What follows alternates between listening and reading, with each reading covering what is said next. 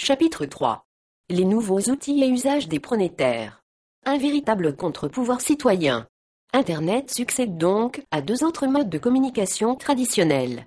Le premier, le guichet, un vers 1 ou un volt dans notre notation voire la note 1, P30, a été inventé pour permettre à l'administration, SNCF, Sécurité sociale, Trésor public, et aux citoyens usagers de se rencontrer sur des sujets personnalisés.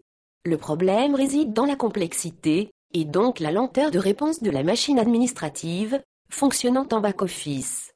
D'où, la plupart du temps, la frustration des usagers.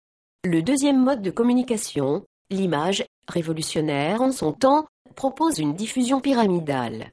Du haut de la pyramide, quelques-uns, les chaînes de télévision, les radios, les éditeurs de journaux, s'adressent à des milliers ou des millions de personnes. C'est le processus top-down, caractéristique de l'évolution de ces 50 dernières années. Avec Internet, un troisième mode de communication apparaît, le TVT, tous vers tous, ou de groupe à groupe, en anglais many to many. Comme on l'a vu, les utilisateurs peuvent transmettre de l'information à travers leur site web, un blog ou un vlog. Ils décideront d'agir, soit de manière subversive, par exemple en bloquant un site pendant quelques heures. L'attaque contre Yahoo en 2000 est un cas d'école, ou en propageant un virus du Tipeee, Love You, soit de façon constructive, en participant en direct, grâce à une webcam, à des émissions de télé, de radio ou à des chats. Internet change la règle du jeu. Face au pouvoir, public et privé apparaît un véritable contre-pouvoir citoyen, Internet devenant le support par excellence des médias des masses. La preuve, ce ne sont ni les industriels, ni les pouvoirs publics qui ont proposé les grandes applications du net ou du mobile.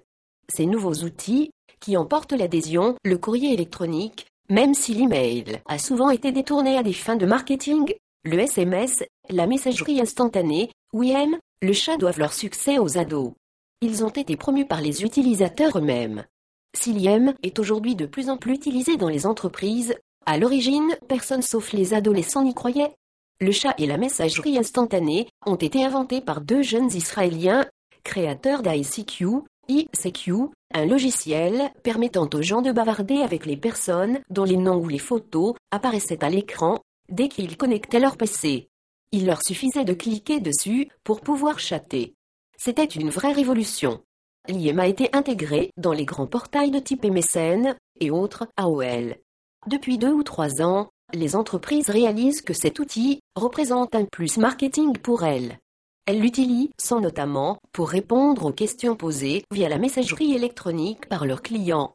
La question est renvoyée sur un système d'IM où, en temps réel, le client pourra, s'il le souhaite, continuer à communiquer sur le suivi de son projet avec son correspondant d'entreprise qui lui aura laissé son adresse IM le chat, en revanche, est une sorte de jeu. On est présent en temps réel avec d'autres utilisateurs, connus ou inconnus.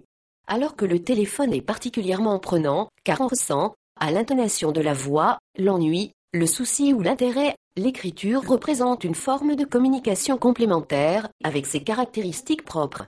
Elle est à la fois plus neutre et plus chaude, car la lecture est instantanée. Elle peut aussi se pratiquer en différé. La réponse écrite en direct, donc en réaction à un SMS ou à un chat, est souvent émotionnelle. Recevoir ou envoyer des messages instantanés à des correspondants, sans le contrôle des parents ou des professeurs.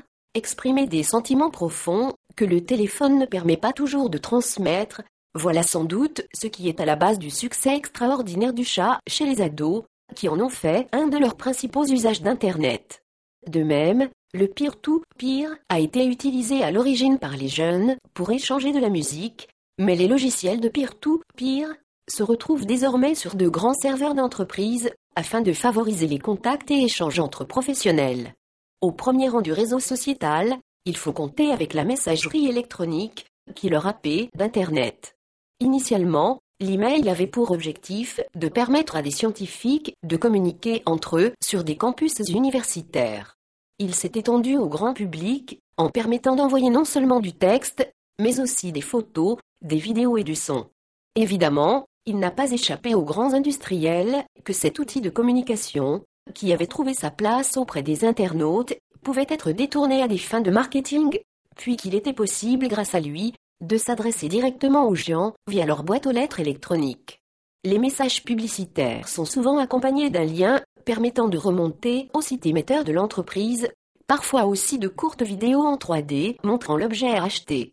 Ces cinq dernières années, le spam est devenu tellement envahissant qu'il a ruiné cette opportunité de toucher si facilement les consommateurs.